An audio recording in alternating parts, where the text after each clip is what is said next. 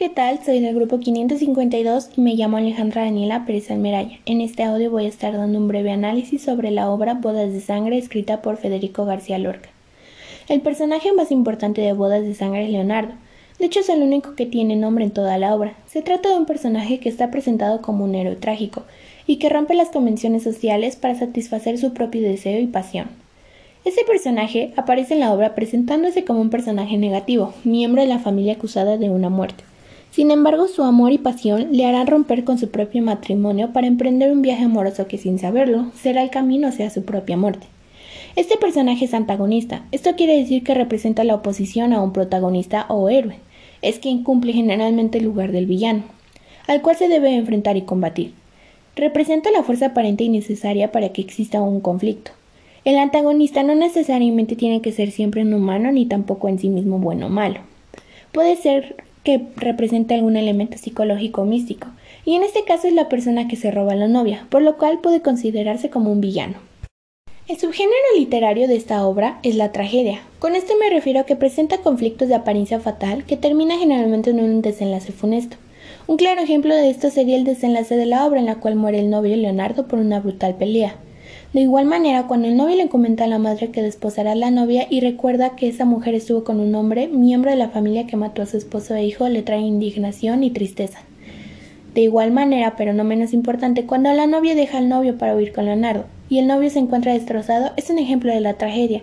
Y por último, el momento en el cual la novia le va a contar a la madre lo sucedido entre Leonardo y el novio, y las dos terminan llorando su muerte y consolándose entre ellas. Ahora bien, las tragedias acaban en la muerte o en la destrucción física, moral y económica del personaje principal, lo cual acaba de pasar con estas dos mujeres. La madre del novio representa la fidelidad a la tierra. En su afán de protección de la descendencia se siente identificada con la familia y la sangre. El novio es buena persona a pesar del asesinato. Ama a la novia por encima de todo. Estaba orgulloso de sus tierras y su trabajo. La novia es una mujer impulsiva que fue arrastrada por una fuerza superior a ella sin percatarse del daño que podía causar a una tercera persona. Leonardo es una persona apasionada y vigorosa. Fue rechazado por los padres de su primer amor. Profundamente enamorado, no se avergonzó de abandonar a su mujer ni a su hijo para escaparse con la novia. Su carácter es parecido al de la novia, inconsciente y apasionado. El amor fue el que protagonizó gran parte de la obra, ya que todo giraba en torno a él. Este se presenta en amores falsos, verdaderos y no correspondidos. En cuanto al amor de madre a hijo u otro es casi nulo, ya que solo se alude al amor y desamor en pareja.